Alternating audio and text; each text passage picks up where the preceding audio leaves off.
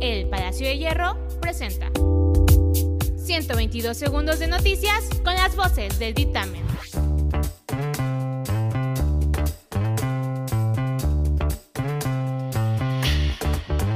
Yo soy Jair MH y estas son las noticias del día.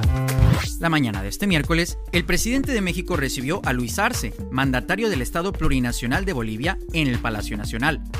Arce se encuentra realizando una visita de Estado a México, durante la cual será partícipe de uno de los eventos conmemorativos del Bicentenario de la Independencia.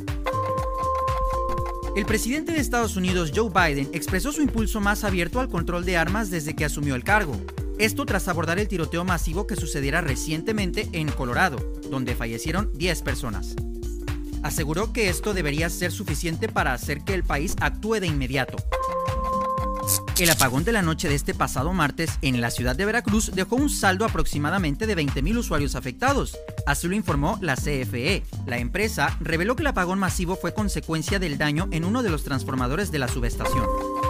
Esta mañana, el gobernador del estado de Veracruz, Cuitláhuac García, dio a conocer que serán los municipios de Coatzacoalcos, Papantla, Cosamaloapan, Jaltipan y Soledad de Doblado los siguientes en la lista para dar inicio con el Plan Nacional de Vacunación y aplicarán las dosis de la vacuna contra COVID-19 a los adultos mayores de 60 años a partir del próximo lunes 29 de marzo.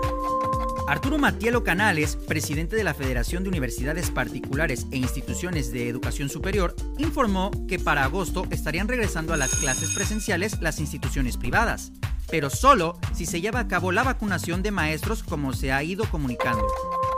Luego de una dura batalla contra el COVID-19, el director de contenidos de TV Azteca, Alberto Ciurana, falleció la noche de este martes a los 60 años de edad. De inmediato, una gran cantidad de famosos usaron las redes sociales para despedirse de él con gran tristeza. Entre ellos destacaron Alejandro Sanz, Adal Ramones, Ricardo Montaner y Laura G. El expresidente de México, Vicente Fox, brindó su apoyo al actor y comediante Víctor Trujillo tras las acusaciones de misoginia por su personaje Broso. A través de su cuenta de Twitter, el exmandatario compartió el video en donde Víctor Trujillo se defiende, dirigiendo unas palabras de aliento para el icónico personaje de televisión. Descubre más sobre estas y muchas otras noticias visitando eldictamen.mx. Ecovilla Productos Ecológicos presenta Bonus Time con Flor Fragoso. En el bonus time de hoy, esta pequeña niña inglesa derritió las redes sociales cantando a todo pulmón como la flor de la icónica Selena Quintanilla. Su padre la grabó sin que ella se diera cuenta mientras desbordaba pasión al ritmo de Biri Biri Bamba. Ve el video completo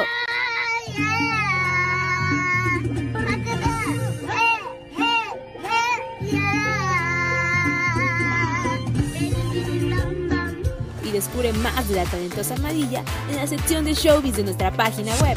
Además, si eres cinéfilo, no te puedes perder en nuestra sección de sociales las mejores críticas de cine. Esta semana te presentamos las reseñas de El empleado nocturno y Pequeños secretos. Mi nombre es Flor Fragoso y esto fue el Bonus Time. No te olvides de seguirnos en nuestras redes como arroba el dictamen y dejarnos tus opiniones en los comentarios. Nos vemos la próxima con más información narrada por las voces de El Dictamen.